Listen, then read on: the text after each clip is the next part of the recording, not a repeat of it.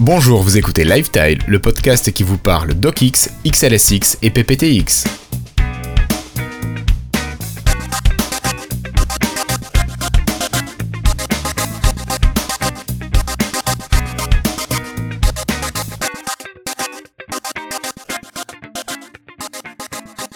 Bienvenue à toutes et à tous, nous sommes aujourd'hui le jeudi 28 mai 2020 et c'est l'épisode 184 de Lifetile, un épisode où nous sommes encore les trois fidèles réunis pour parler de l'actualité Microsoft évidemment. Alors ce soir j'ai avec moi Cassim, bonsoir Cassim. Bonsoir, bonsoir à tous, euh, ça va, motivé?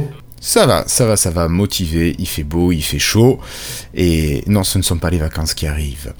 À côté de toi, il y a le camarade Florian. Salut Florian, dans ta lumière bleue. Salut, je suis en lumière bleue? Bah, c'est le contre-jour qui fait ça. Alors aujourd'hui, on a, on a une actualité qui est un petit peu réduite, donc on en avait déjà un petit peu parlé la semaine dernière. On va vous parler un petit peu d'une nouveauté qui va arriver, qui risque d'arriver sur Office. Donc ça, c'est Florian qui va gérer le premier dossier. Et après, bien sûr, une petite partie news et rumeurs. Et bien sûr, nous ne pourrons pas terminer sans parler de Xbox, évidemment. Voilà, avec Cassim, donc je compte sur toi pour parler Xbox. Hein. Bien sûr, toujours. Comme chaque semaine. c'est sûr. Allez, sans plus attendre, c'est parti, le dossier Office. Bonjour, vous allez être mis en relation avec votre correspondant. Merci de patienter quelques instants, s'il vous plaît. Encore quelques secondes. Merci. Alors Florian, pour commencer ce dossier Office, euh, Qu'est-ce qui se passe? J'ai cru comprendre que tout allait se réunir. Est-ce qu'on n'aura plus qu'un seul logiciel qui fera tout? Non Ou je vais peut-être un petit peu trop loin là Ouais, un peu trop loin, mais bon, il y a de l'idée. Donc euh, Microsoft a fait une petite présentation de Fluid Framework à la build. L'idée est de découper les services Office, maintenant Microsoft 365, en petits blocs. Alors actuellement, on crée beaucoup de documents. On crée des documents donc Word, Excel, PowerPoint, comme tu as dit, un DocX, PPTX, euh, XLSX. Ça, c'est pour Excel. Dans la suite Office. Et il est déjà possible d'utiliser des parties des documents les uns les autres. On peut mettre des bouts de Word, dans, de bouts d'Excel dans du Word, des choses comme ça. Mais, ça, ça, fait longtemps, ça. Oui, ça fait depuis, tout, depuis les années 90. Mais c'est assez limité quand même. Et Microsoft veut rendre ça bien plus puissant. Ils veulent découper chaque application, chaque service Office en des dizaines de petits blocs, un peu comme des Lego. Il va être possible de l'utiliser un peu partout sans avoir à créer des documents spécifiques. D'accord. Alors, par exemple, on est en train de taper un email sur outlook.com. On peut directement, là, depuis, euh, depuis euh, notre email, ajouter un petit tableur Excel, sans avoir à créer un document Excel, directement un tableur Excel. À partir de ce tableur, on peut, on peut déjà créer un graphique comme on pourrait le faire sur Excel. On peut utiliser donc les outils de, proofreading, euh, en français c'est de... Je trouve plus le mot. Pour t'aider à... Le truc de Word, oui, euh, le rédacteur, enfin. Euh. Oui, voilà, parfait. De, Word euh, directement donc, dans, dans, dans Outlook. on peut utiliser donc mais ça, ça se comprend. de. Pardon? Je dis ça, ça se comprend, ça semble assez évident parce que quand tu rédiges un email, à la base c'est un fichier texte. Donc que Outlook soit capable d'aller appeler des fonctionnalités de Word et les utiliser, ça me paraît tout à fait évident. Oui, il y avait, déjà, le truc un mini, il y avait déjà un mini Word intégré hein, depuis un moment. C'est ça, c'est ça. Il y a quand même des, fonctions basiques qui existaient déjà. Mais là l'idée c'est que c'est le vrai qui sera vraiment utilisé. D'accord. Et l'avantage de ça c'est que c'est pas des éléments fixes. Si on envoie ça à une personne, l'email, eh ben, il reçoit pas un email fixe avec les données. Les données, c'est les mêmes. Et donc, il peut éditer directement les données sur ton email. Et toi, la personne qui a envoyé, tu vois les données être éditées en temps réel. Donc, vous pouvez travailler sur les mêmes informations. Donc, en fait, ce que tu veux dire là, c'est que c'est plus un fichier que tu vas envoyer. Finalement, ce que tu vas envoyer, c'est un accès à un fichier qui sera stocké sur un cloud. Voilà, et justement, c'est la seule manière de, pouvoir gérer ça. C'est ça le mot fluide. Le mot fluide, c'est que c'est plus des, des, données fixes, ce sont des données fluides qu'on envoie maintenant. Et donc, donc, tout ce qui est. C'est des choses qui bougent, qui vivent. D'accord, en fait, ça serait, on, pourrait, on aurait pu l'appeler plus clairement le Cloud euh, Framework. Oui, finalement, ça aurait été plus simple. Ça, ça, faisait beau, le framework, hein, c'est aussi ça. Ouais, ouais, mais bon, au moins tu sais ce que c'est. Tu sais que tes données vont passer dans le cloud et ça sera de l'édition collaborative finalement. Et donc, toute application connectée au cloud Microsoft 365 va pouvoir utiliser ça et remplacer tous les éléments figés à l'ancienne par des éléments fluides qui seront mis à jour en temps réel. Donc, euh, un autre endroit où ça va être utilisé, ce sera Teams. Par exemple, les collaborateurs d'une entreprise, aujourd'hui, quand on fait un projet ensemble, moi je le sais, parce que maintenant je travaille dans une grosse boîte, on crée des dizaines de fichiers, euh, des fichiers texte, des dizaines de tableurs, des dizaines de, PowerPoint, bah, bref. c'est le bazar avec des liens dans tous les sens pour qu'on s'y retrouve. Et rapidement, c'est assez difficile à suivre. Tout le monde est là en train de dire où est-ce qu'est tel fichier, où est le lien vers ça. Et là, Microsoft veut supprimer cette idée d'avoir plein de fichiers différents, donc, et de tout que tout soit réuni dans Teams. Justement, dans Teams, on pourra euh, travailler ensemble, utiliser des parties de Word quand on a besoin, des parties de PowerPoint quand on a besoin, des parties de Excel quand on aura besoin, directement, sans avoir, pour un projet précis, sans avoir à créer des documents. Et Teams étant aujourd'hui disponible sur vraiment toutes les plateformes, hein, c'est pas que sur Windows, on l'a sur euh, Windows, Linux, euh, Mac, iOS, Android, partout. Surtout. Partout, sauf Windows Phone, c'est pas grave. Il n'y a pas sur Xbox, hein, je crois Ouais, est-ce que tu crois, Cassim, que Xbox est une cible de Teams? Écoute, euh, j'ai envie d'y croire. mais pour l'instant, c'est pas possible parce que c'est une app Electron et de toute façon, ce serait pas. c'est vrai. Pour l'instant, ce serait pas possible. À terme, peut-être. Mais. Oui.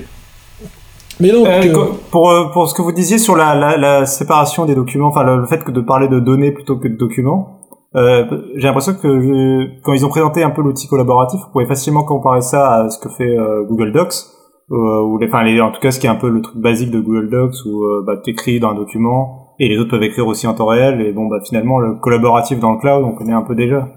Bah, euh, on l'a déjà sur OneDrive. Voilà et même sur OneDrive ça fonctionne aussi.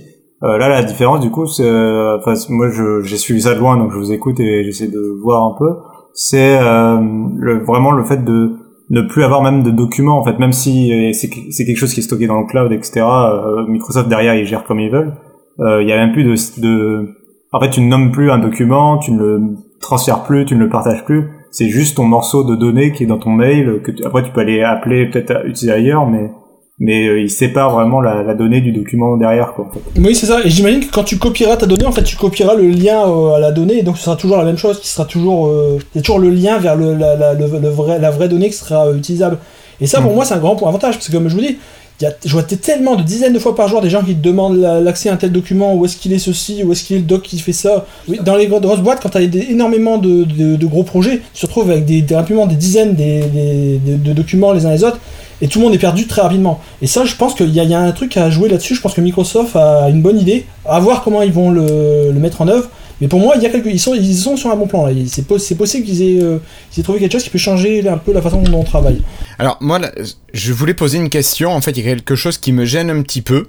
Euh, c'est le côté alors je sais pas si le terme est bon, c'est l'historisation des données, euh, ou en tout cas des fichiers, parce que quand tu crées un fichier, quand tu vas l'éditer, tu peux choisir d'avoir un fichier à telle date et avoir besoin de garder les données de telle date. Et si je travaille sur une manière comme ça, fluide, où les données finalement vont être mises à jour en permanence, je ne pourrai pas retrouver mes données, ou en tout cas, je vais être obligé de travailler complètement d'une manière différente, qui, ne va pas correspondre forcément à mes besoins, parce que je peux très bien avoir besoin de données dans un fichier Word qui n'a pas besoin d'être dynamique, tu vois, alors que je serais obligé de passer sur un fichier Excel où je vais le mettre dans un avec mon tableau où ça va être géré par euh, par année, par mois, j'en sais rien. Tu, tu, vois ce que je veux dire? Et si j'ai besoin de pouvoir retourner là-dessus sur cette euh, historisation, ben, comment je fais euh, avec ce système de fonctionnement. Voilà, donc je ne sais pas si tu as des, des réponses euh, que Microsoft a pu donner par rapport à ça. Pour moi, ça reste deux choses relativement différentes. Tu as le, le, projet que tu vas faire avec toute une équipe, où là, on va utiliser ce genre de choses. Mais si tu travailles tout seul sur ton document, tu, tu pourras faire encore un document euh, fixe Word à l'ancienne, pour moi. Enfin, J'ai l'impression que si je comprends bien la façon dont ça fonctionne, si on sépare les données et le document, euh, pour ce que veut faire Guillaume, j'ai l'impression que tu pourras juste reprendre les données en question, les mettre dans un document, et euh, faut vraiment en fait séparer le, la donnée. Euh, faut imaginer le document comme une feuille de papier, ton et, euh, et les morceaux de données comme des images que tu as découpées. Et tu peux aller les coller dans un document et du coup à partir de là le document bah t'as ton tout ce que tu retrouves aujourd'hui dans un document classique d'historisation etc euh, à partir du moment où tu as collé la, la, la donnée euh, comme ça dans ton document. Euh, c'est des sortes de fenêtres en fait, des fenêtres vers les documents.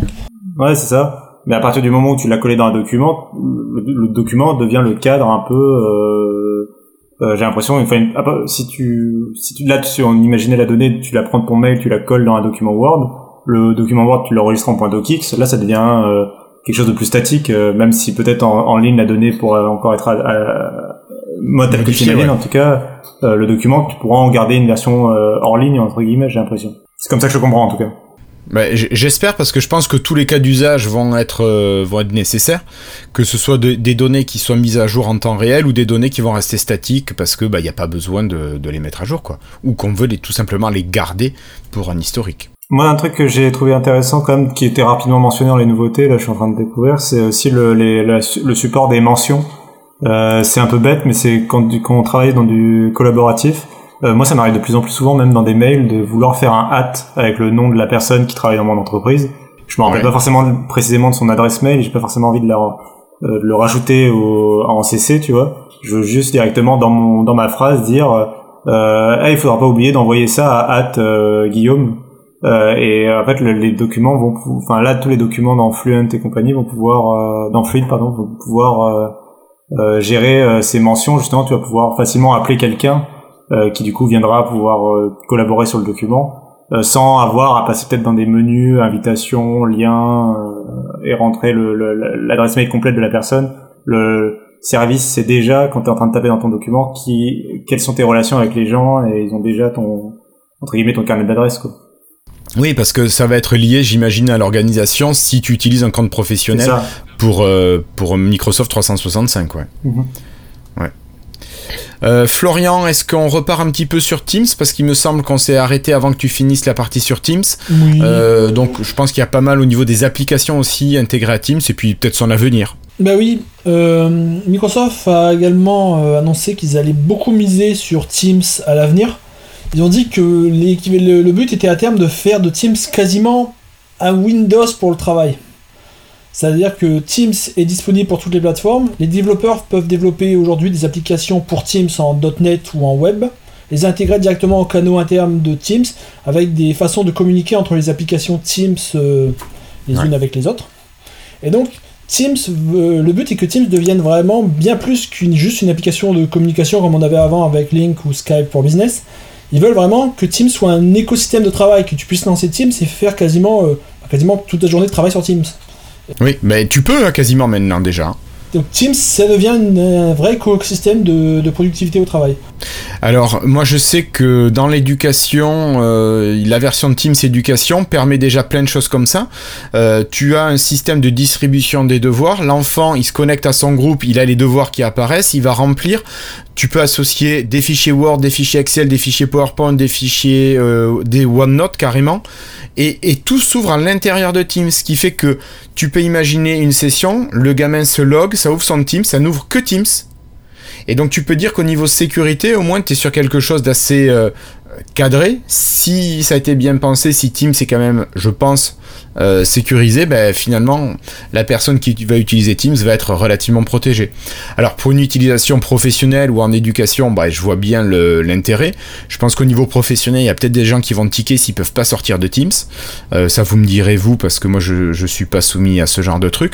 Mais, euh, mais après, au niveau personnel, je sais pas, parce que Teams s'ouvre au grand public. Et ça, par contre, c'est quelque chose qui est pas du tout intéressant, je pense, actuellement pour le grand public. Peut-être Florian ou Cassim.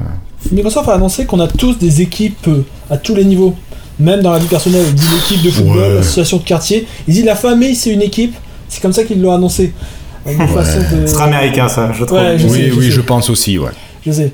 Et, d'ailleurs, également, ils ont annoncé que. Il y a des gens qui ont dit, ouais, mais alors Skype et ils ont dit, oui, pour l'instant, Skype continuera d'évoluer. Euh, un peu comme tu sais, en 2014, Windows Phone continuait d'évoluer malgré le fait qu'il n'y avait plus rien dessus. C'était un peu pareil. C'est ça. Eh, il y a eu des mises à jour vides euh, jusqu'en. Quoi C'était début 2019 ou début 2020 Ouais. On a eu une dernière récemment, je crois encore, euh, le petit patch euh, de sécurité. Mais bon, ah, bref, oui, non, clairement. Mais Teams, c'est intéressant quand même comme approche. C'est quand même un des meilleurs services que Microsoft a lancé ces dernières ah, années. Et, qui a vraiment réussi à. c'est une des rares fois où Microsoft n'est pas premier sur le marché, enfin en termes historiques, n'est pas arrivé en premier dessus. Euh, c'est Slack qui a créé le, la mode entre guillemets et ils sont arrivés après et ils ont réussi à rattraper le truc et à devenir euh, euh, plus ou moins enfin aujourd'hui ils sont plus ou moins leaders ou en tout cas ils sont en bonne situation euh, c'est pas du tout le cas comme c'était par exemple je sais pas moi avec Windows Phone ou justement où le service de musique ou des trucs comme ça où on les accusait bah, d'être arrivés après trop tard trop petit trop tard quoi là là avec Microsoft Teams ils ont fait le boulot et justement et pour le coup c'est plutôt un succès de leur part et, euh, et j'ai l'impression qu'ils mettent vraiment je trouve qu'ils arrivent à apporter régulièrement des nouvelles, des nouveautés qui sont intéressantes. Ça va dans le bon sens, quoi. J'ai pas l'impression que Teams, euh, je dirais pas forcément tout le temps la même chose de Windows 10 ou d'autres produits de Microsoft. Là, Teams, j'ai l'impression qu'ils ont vraiment tout le, c'est un peu comme Xbox en ce moment, ils ont l'impression qu'ils ont le budget et qu'ils peuvent aller, euh, ils peuvent aller vite euh, dans le développement et qu'ils peuvent évoluer rapidement avec des bonnes fonctions que les gens attendent. Alors moi justement pour compléter ce que tu disais Cassim, euh, je trouve que ils ont sûrement réussi à être là où ils en sont avec Teams, justement parce qu'ils ne se sont pas contentés de faire comme les autres. Oui. Tu vois comme Slack par exemple, euh, effectivement au niveau communication écrite, je trouve que Teams est largement en deçà de ce que fait Slack. Nous on hmm. le voit au quotidien, on utilise Slack pour l'association, pour euh, tous les, camarades là qui discutent avec nous, alors que Teams a une foule de fonctionnalités qu'on pourrait utiliser euh, que n'a pas Slack. Oui, mais le, par la partie de chat, effectivement, elle est un peu. Ah oui, voilà. Mais c'est vrai, ils ont, Microsoft a réussi à mettre tellement dans Teams que pour les entreprises, je pense que ça répond à tellement de besoins au même endroit que ça doit être, pour les IT, ça doit être quand même vachement pratique de, déployer Teams et pas une multitude de, de solutions. Florian, tu voulais réagir? Non, je disais juste que c'est pas le même, euh, le même but aussi. Je vois bien parce que Google Meet prend un peu la même. Euh, qu'on utilise nous au boulot, ça prend la même logique que Teams pour le chat et c'est vraiment. Chaque petit chat est un sujet de conversation que, que tu sépares. Tu n'as pas de conversation permanente, un peu comme on a sur Slack.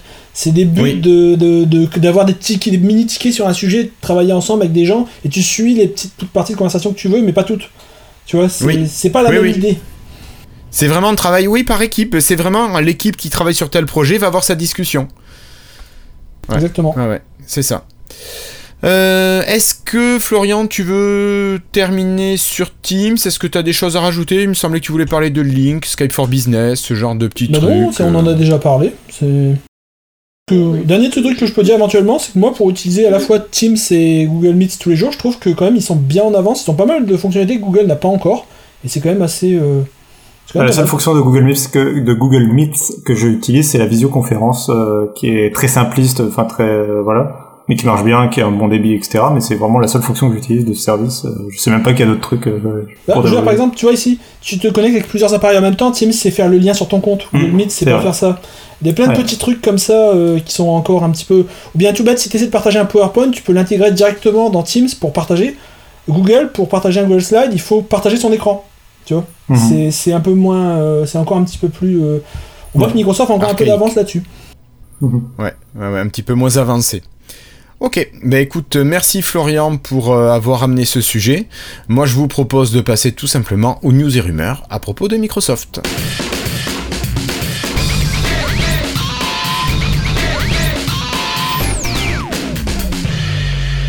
Alors pour commencer, on va parler un petit peu de matériel et on va parler du Duo, le nouvel appareil de Microsoft qui devrait sortir pour remplacer votre smartphone d'ici à la fin de l'année.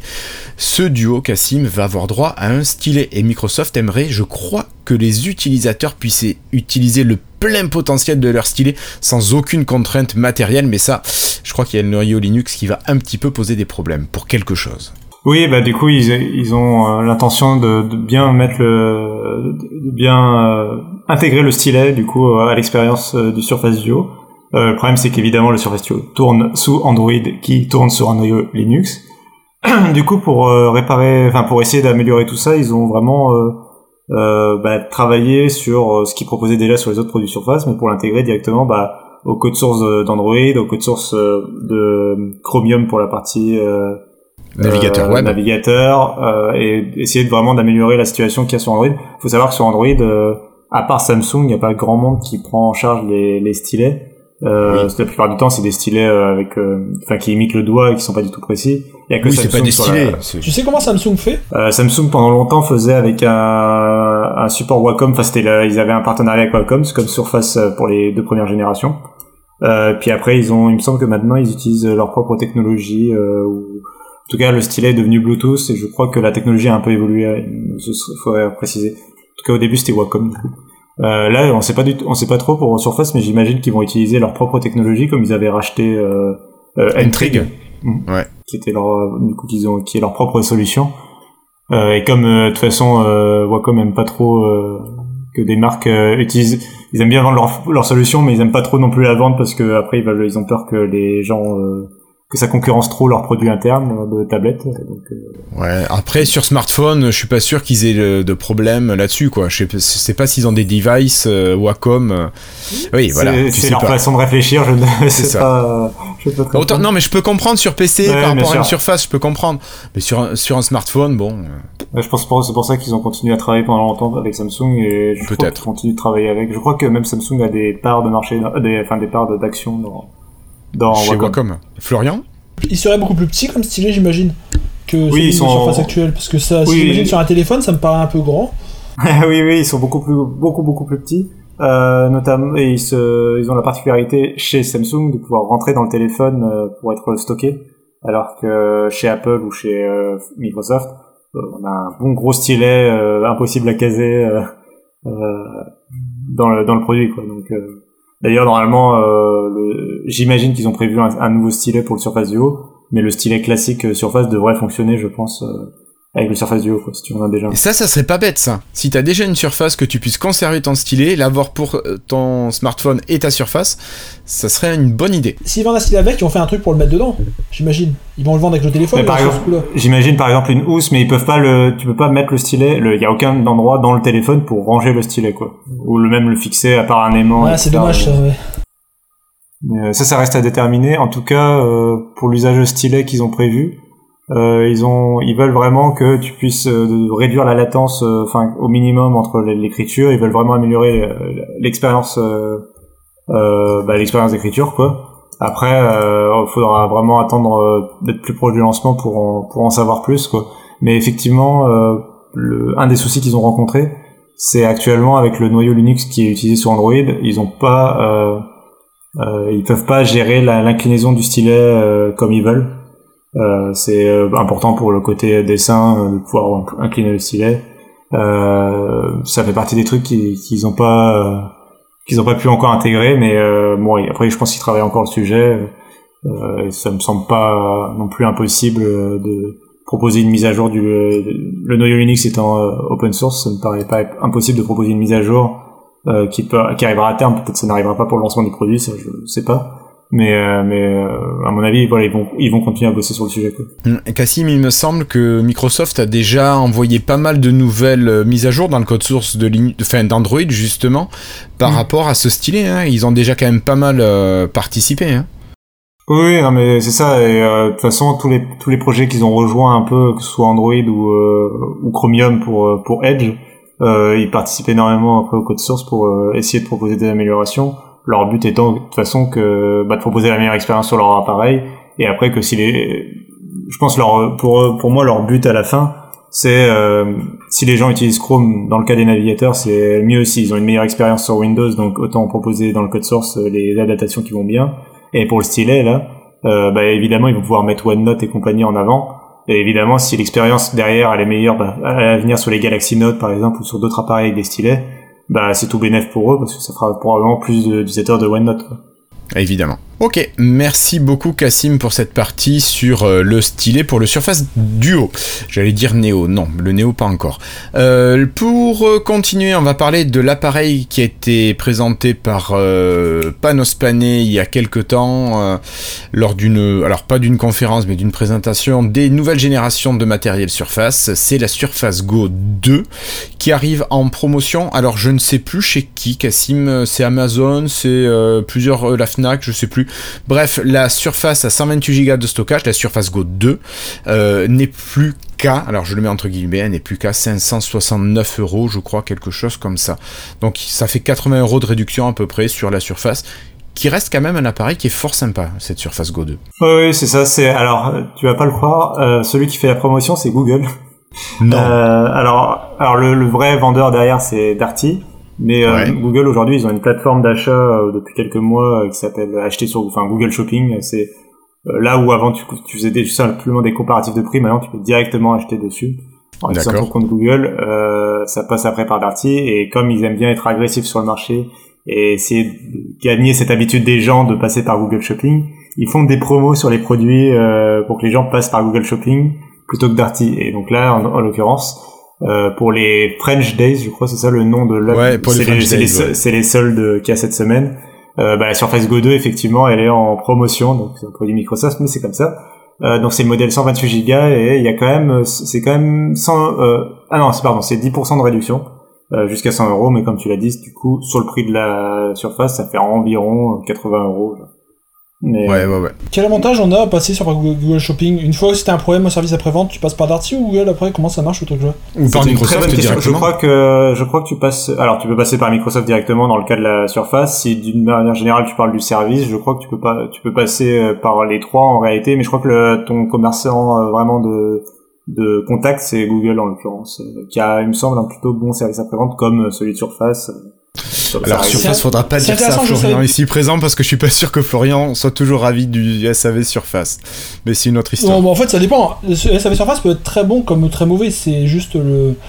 C'est. Bah, c'est du typique Microsoft. Si tu tombes dans un cas, dans une case qui est pas prévue, t'es foutu. Mais ça, dans 99% du, temps, ça marche quoi. En tout cas, voilà, c'est leur service de, de service de Google euh, qui propose une promotion sur la Surface Go 2.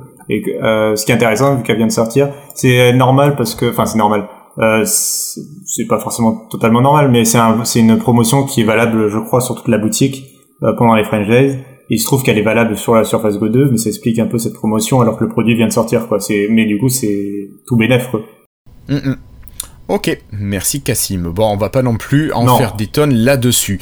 Moi, je vous propose de continuer avec une annonce sur laquelle on va peut-être pas en faire des tonnes, mais il y aura peut-être quelques remarques à faire.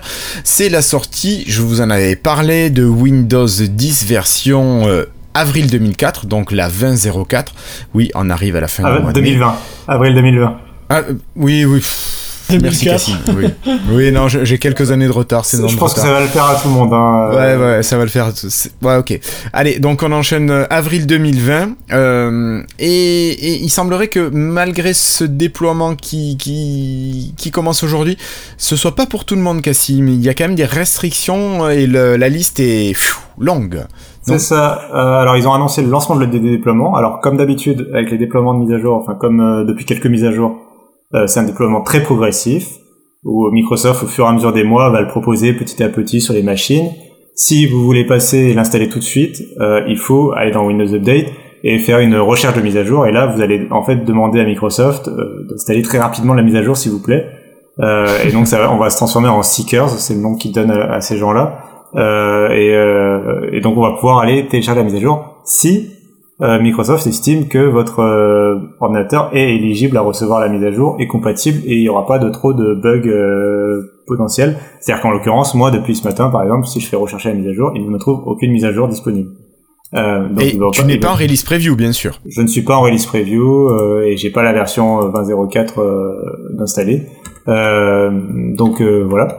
Euh, la raison, donc, c'est que effectivement, comme tu le disais, il y a, je vais vérifier. Du coup, tu mettais le doute. Je suis bien en 19.09. donc, je peux pas installer la version 20.04 parce que il y a probablement un des nombreux bugs encore présents dans la dans l'OS qui rend le truc incompatible d'après Microsoft. Et il y a Microsoft. Bon, alors, ce qui est bien, c'est qu'ils ont une documentation en ligne maintenant qui est plutôt bien faite, avec un lien qui qui amène à une longue liste des problèmes connus. Et euh, selon les problèmes, bah, des fois ils sont en train déjà de, bah, d'investiguer le problème, des fois il est déjà prévu pour être résolu, par exemple à la mi-juin, mi-juillet. Et on trouve quand même des problèmes du style, euh, il peut y avoir des erreurs en, en branchant ou en débranchant un dock euh, Thunderbolt par exemple, ce qui est quand même très utilisé de nos jours. Euh, il y a euh, des difficultés à se connecter à plus d'un seul appareil Bluetooth à la fois sur tous les appareils qui ont une puce Realtek, qui est quand même le, le fabricant le gros fabricant, ouais. Oui, c'est genre 80% du marché, je pense, à mon avis, à, à, vue d'œil, quoi. Ouais, à la louche. En tout cas, en tout cas, on a, tu le retrouves énormément. Euh, oh oui. Euh, Realtek. Donc, euh, donc il y a un problème avec le Bluetooth euh, chez Realtek. Et encore pire, c'est euh, le erreur ou des redémarrages intempestifs pour les appareils compatibles Always On ou Always Connected. Euh, c'est le cas de enfin, toute la gamme Surface. C'est potentiel, hein. Ça le fait pas pour tout le monde. Ça fait pas pour tout le monde. Ah ouais, ça déconne là. Et... Oui, potentiel. Oui, bien sûr. Mais mais à cause de ce potentiel, je pense que du coup, par exemple, je sais qu'il y a beaucoup de produits Surface qui refusent d'installer pour l'instant la mise à jour ou de la de la voir parce que euh, si c'était pas tous, parce que à mon avis, euh, Microsoft est bien conscient qu'il y a ce problème-là, ils veulent, ils freinent quoi. Euh, il y a alors celui-là, il me semble que si je me si je ne m'abuse, alors, ah alors celui-là, il est juste en cours de non, c'est bien oui, pardon. Donc c'est bien le problème always on, always connected qui est pour une résolution mi-juin. Donc à partir de la mi-juin, ça se pourrait que les produits Surface commencent à recevoir euh, la mise à jour. Il y a aussi des problèmes avec les anciens pilotes Nvidia, donc euh, veillez peut-être à mettre à jour vos pilotes Nvidia avant de tester euh, la recherche de mise à jour. Et dernier problème, euh, il y a certaines applications et jeux euh, qui utilisent le Game Input Redistribuable qui peuvent ne plus du tout être compatibles avec votre souris. Alors je sais pas euh, quelle API exactement c'est, combien le jeu utilise et combien d'applications utilisent cette API, mais euh, ce serait quand même un peu dommage d'installer la mise à jour et d'un coup d'avoir des jeux et des applications qui n'utilisent même plus ta souris. Voilà. Euh, mais c'est quand même pas mal de petits bugs comme ça qui peuvent être, euh, je pense, assez fâcheux quoi. Alors, oui, euh, par contre, moi, ça, ce que tu annonces, Cassim, ça me fait penser un petit peu aux médicaments avec la liste des effets secondaires attendus, que, auxquels on peut s'attendre. Et tu verras que après enfin je crois que maintenant sur les médicaments ils te disent que c'est euh, ces effets secondaires se voient sur une personne sur 1000 une sur 10 000 une sur 100 000 t'as as un taux à peu près de fréquence enfin t'as la fréquence qui est à peu près donnée. Euh, moi j'avoue, j'ai deux machines perso ici que moi je gère, j'ai 6 7 machines au boulot que je gère aussi. Et actuellement, j'ai une fois, mais encore parce que j'étais en insider slowing, euh, où j'ai été obligé de réinitialiser complètement ma machine. Jusqu'à présent, je n'ai jamais eu le moindre bug. Alors, est-ce que j'ai eu de la chance? Ça me fait 9 machines à, à gérer. Soit je les vois pas tout de suite les mises à jour, soit je les force un peu, mais euh, j'ai jamais eu de soucis derrière. Alors là, dans le chat, on a Guillaume qui nous disait qu'il avait euh, sur trois machines, il n'en a qu'une qui a chopé la mise à jour, et pourtant il a un disque eMMC, et euh, ben, pourtant il a mis deux heures pour quitter le 0% de l'installation.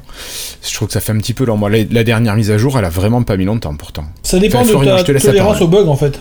Parce que je veux dire, ce que tu considères un bug, enfin, il y a des trucs que toi tu considérais pas comme un bug, mais il serait très bloquant pour quelqu'un un peu un peu moins. On a, on a, quand même eu des mises à jour récemment où c'était des quand même quelque chose que les gens, tout, à peu près tout le monde considérait comme des bugs, c'est-à-dire des redémarrages intempestifs ou des suppressions de disques durs ou des trucs un peu dans le genre là.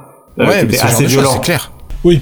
Après, après, bon, là, je pense qu'ils prennent aucun risque. Hein. Ils vont l'attendre d'être sûrs qu'il n'y aura pas de problème, et donc euh, au moindre petit risque, ils vont attendre. De toute façon, honnêtement, les gens, ils s'en foutent. Hein. La plupart des gens, ils s'en foutent d'avoir leur mise à jour 2004 euh, maintenant ou dans 3 semaines. C'est ça. Puis il y a quand même pas grand-chose de, révolutionnaire ah, dans la version 2004. Le nouveau Cortana qui fonctionne pas. Oui, oui, mais ça. Le Cortana qui est tout cassé. Adieu Cortana. Mais oui, il n'y a pas grand-chose d'incroyable, non bluffant dans cette mise à jour. Donc, donc, euh, enfin, ils prendront leur temps clairement, et je pense que la situation euh, sanitaire mondiale doit pas aider non plus euh, au déploiement et à la mise à jour du, du de l'OS en ce moment. Et je pense qu'ils veulent pas prendre de risque aussi d'avoir, alors qu'il y a encore pas mal de monde qui fait du télétravail, de prendre le risque de balancer une mise à jour qui pourrait faire péter des PC. C'est bien vu ça, Cassim aussi. Alors moi je vous propose de laisser le déploiement euh, à Microsoft, à eux de gérer, on verra ce qu'il en est d'ici euh, une semaine ou, plus d'ailleurs. Euh, par contre, on va peut-être parler d'une histoire, d'une sale histoire, j'aurais envie de dire, parce que ça semble quand même un coup un petit peu pourri, je dirais bien notre mot même, ça serait un petit peu vulgaire. Est-ce que Florian, tu pourrais nous parler d'un petit coup de traître là qui semble avoir eu lieu chez Microsoft? Alors, on a eu qu'un son de cloche pour l'instant. Donc euh, je garde un petit peu mes distances avec. Enfin, on, a mais au premier abord, quand même, on peut dire aïe, euh, c'est mauvais. On n'a pas le côté Microsoft de l'histoire. C'est ce qu'il faut. Non, on n'a pas le côté Microsoft. Peut-être qu'on l'aura. Peut-être.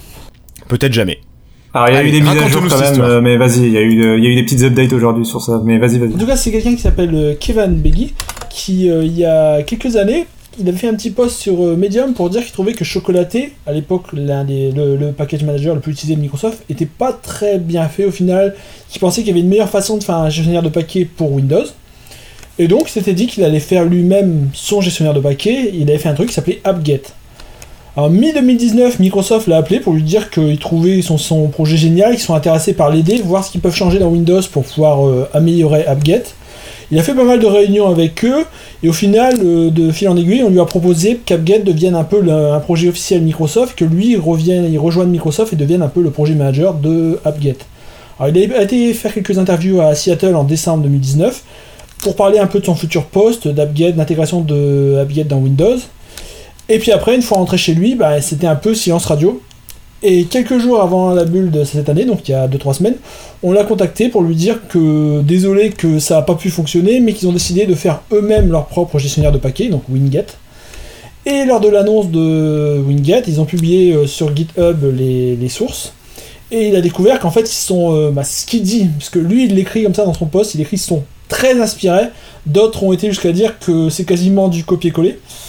bon, j'ai pas été vérifié en taille. Hein mais que donc Microsoft a repris en gros toutes ces idées, tous ces concepts d'AppGet pour faire WinGet euh, sans lui. Bon, après, c'est entièrement légal vu que c'était un projet open source, hein, ils peuvent le reprendre, il n'y a pas de problème. Mais euh, si ça s'est vraiment passé comme ça, c'est pas très, c'est pas très classe. Euh, enfin, c'est, c'est pas sympa. Non. Non, non. Alors, Cassim, tu disais qu'il y avait eu des rebondissements aujourd'hui, là. Est-ce que tu peux nous en dire un petit peu plus, s'il te plaît? Oui, alors, effectivement, déjà, il dit que euh, il dit à la, en conclusion d'un peu de son papier que qu'il n'est pas non plus euh, mauvais joueur dans le fin dans le sens où effectivement il dit euh, déjà oui mon truc était open source puis en plus euh, le but à la fin c'était d'avoir un bon gestionnaire de paquets et visiblement Windows va avoir un bon gestionnaire de paquets donc l'un dans l'autre finalement c'était quand même voilà. Mais pour revenir sur le côté pourri de l'histoire donc il y a Tom Warren qui a fait un article sur The Verge aujourd'hui aujourd'hui pour parler de, de cette affaire là justement et du coup, euh, The Verge oblige, t'as Microsoft qui a tout de suite réagi euh, pour un peu, euh, enfin, l'info a un peu plus, pris plus de poids que quand c'était juste un, article médium un peu perdu dans son coin. Et, et du coup, Microsoft a réagi en expliquant que, donc pour l'instant ils savent pas, hein, bien sûr, mais ils vont regarder ce qui s'est passé exactement, c'est quoi les circonstances, pourquoi il y a, pourquoi ce candidat, du coup, enfin, pourquoi y a, ça n'a pas marché son son recrutement chez Microsoft euh, et qu'est-ce qui s'est passé exactement euh, avec ce projet quoi. Donc, euh, surtout que le post Medium en plus cite quand même explicitement des noms en tout cas le nom de son interlocuteur chez Microsoft dont là j'ai plus le nom en tête mais Andrew. Oui ça peu importe. Mais mais il le cite explicitement donc ça va pas être très compliqué pour Microsoft de faire une enquête sur le sujet je pense. Non c'est clair. et et donc on verra ce que ça donne je pense que si euh, Microsoft n'est pas trop bête, euh, s'ils voient qu'ils ont effectivement merdé sur ce coup-là, ils recruteront, ils recruteront vite fait. Euh, je pense que le recrutement d'une personne à l'échelle de Microsoft, c'est pas la dépense c'est pas la dépense du siècle. Donc, donc s'il y a besoin de dire, on on s'excuse, on a mal. Il y a eu un problème, erreur de communication. Vous inquiétez pas, on le recrute. il va et d'ailleurs, il va travailler sur dessus. bon, ah, si le mec veut bien, veut toujours être mais bref, en tout cas, euh, à suivre quoi. Mais en tout cas, Microsoft a déjà commencé à réagir en disant qu'ils allaient voir. Euh, ça m'étonnerait qu'ils disent. Enfin, je pense pas qu'ils vont commencer à faire un procès au monsieur quoi. Non, il y a peu de chance. Le gros souci de cette affaire-là, c'est aussi une question d'image parce que ça a un peu, ça a beaucoup ravivé cette, euh, ce pro, cette problème d'image de Microsoft, notamment dans le monde du libre, où beaucoup de monde disait déjà depuis des années que quand tu fais un projet libre pour Microsoft, pour .NET, pour Windows, s'il est assez populaire, s'il est bien, Microsoft va finir par le copier et écraser le tien en l'intégrant directement en officiel. Et ça, c'était, j'ai déjà vu des blogs Medium depuis, depuis quelques années où des gens disaient qu'ils osaient pas trop faire du projet pour Microsoft parce qu'ils avaient peur de ça et c'était déjà arrivé pour certains composants .NET. Et, de, et donc, bah, ça fait un peu, c'est, ça aide pas à créer une communauté euh, de, du libre autour de Microsoft. Ça, ouais, c'est pas très sain, ouais. Tu sais pas où tu vas, ouais. Euh, après c'est aussi un truc, euh, enfin c'est pas propre à Microsoft en plus cette situation. Après Microsoft ils ont un, un, un historique là en plus euh, effectivement de relations avec l'open source sulfureuse où les fans de l'open source vraiment du milieu open source des fois ont encore des mauvaises réactions vis-à-vis de Microsoft par rapport à genre Steve Ballmer qui insultait Linux etc. Bon bref de l'époque quoi donc effectivement il y a un passif mais t'as d'autres entreprises genre Apple et Google pour pas les citer qui sont aussi un peu habitués à du fait de euh, euh, virer une application de l'App Store pour où tu découvres six mois après que finalement la fonction elle a été intégrée à iOS ou des trucs un peu comme ça euh, un petit peu pas forcément toujours très très correct comme façon d'agir. Après là j'ai rarement vu un exemple aussi probant enfin qui a l'air en tout cas probant on verra ce qu'il en est exactement mais là clairement ça sonne enfin ça t'as pas il n'a pas l'air euh, de vraiment cacher son jeu, le, monsieur sur Medium. Euh, donc euh, on, verra. Hein. C'est un énorme mensonge où le mec survend un peu son, son produit. voilà. Mais bon, on verra bien. Ouais. on verra, ça marche. Allez, moi je vous propose d'enchaîner, que le temps passe, et on va parler café, euh, Florian, c'est ça? Non, le projet Mocha, qu'est-ce que c'est le projet Mocha? Oh, c'est juste très très rapide, c'est juste que ce matin... alors vas-y, je compte sur toi. Ce matin, en connectant sur outlook.com, j'ai eu une petite pop-up qui me disait « Voulez-vous tester projet Mocha Beta ?» Moi j'ai fait « Oui », voilà. Comme d'habitude. Et donc voilà, et donc c'est un petit... C'est l'équivalent de Trello, je sais pas si vous connaissez, de Microsoft. Oui, oui, oui, gestionnaire de, projet, ouais. Oui, le gestionnaire de projet, voilà, c'est exactement ça. C'est un gestionnaire de projet intégré à Outlook, on a une page entière, j'ai mis un tweet si vous voulez voir sur... Euh, sur Twitter. Et donc, euh, ça permet de créer des projets, gérer des tâches. On peut euh, synchroniser nos tâches avec des autres contacts Outlook. On peut lier des emails Outlook, lier des tâches qui sont dans To-Do, mettre des étapes à atteindre, des dates, des deadlines. Bref, c'est un, c'est un, c'est un Trello de Microsoft. Quoi, voilà. Ce qui est intéressant également, c'est que c'est dispo sur mon compte perso. Pas mon compte pro D'accord. D'accord. Donc, donc ben, lancez tous votre outlook.com et vous verrez bien si vous avez Mocha qui est disponible. Euh, Mocha, M-O-C-A. Et donc le, le nom final, ce sera Outlook Space. Autre chose, Florian, à rajouter ou je peux me lancer la suite? Bon, je sais pas, on va voir. T'es sûr? Bon, allez, moi je vous propose de clôturer la partie news et de passer à la partie jeux et Xbox.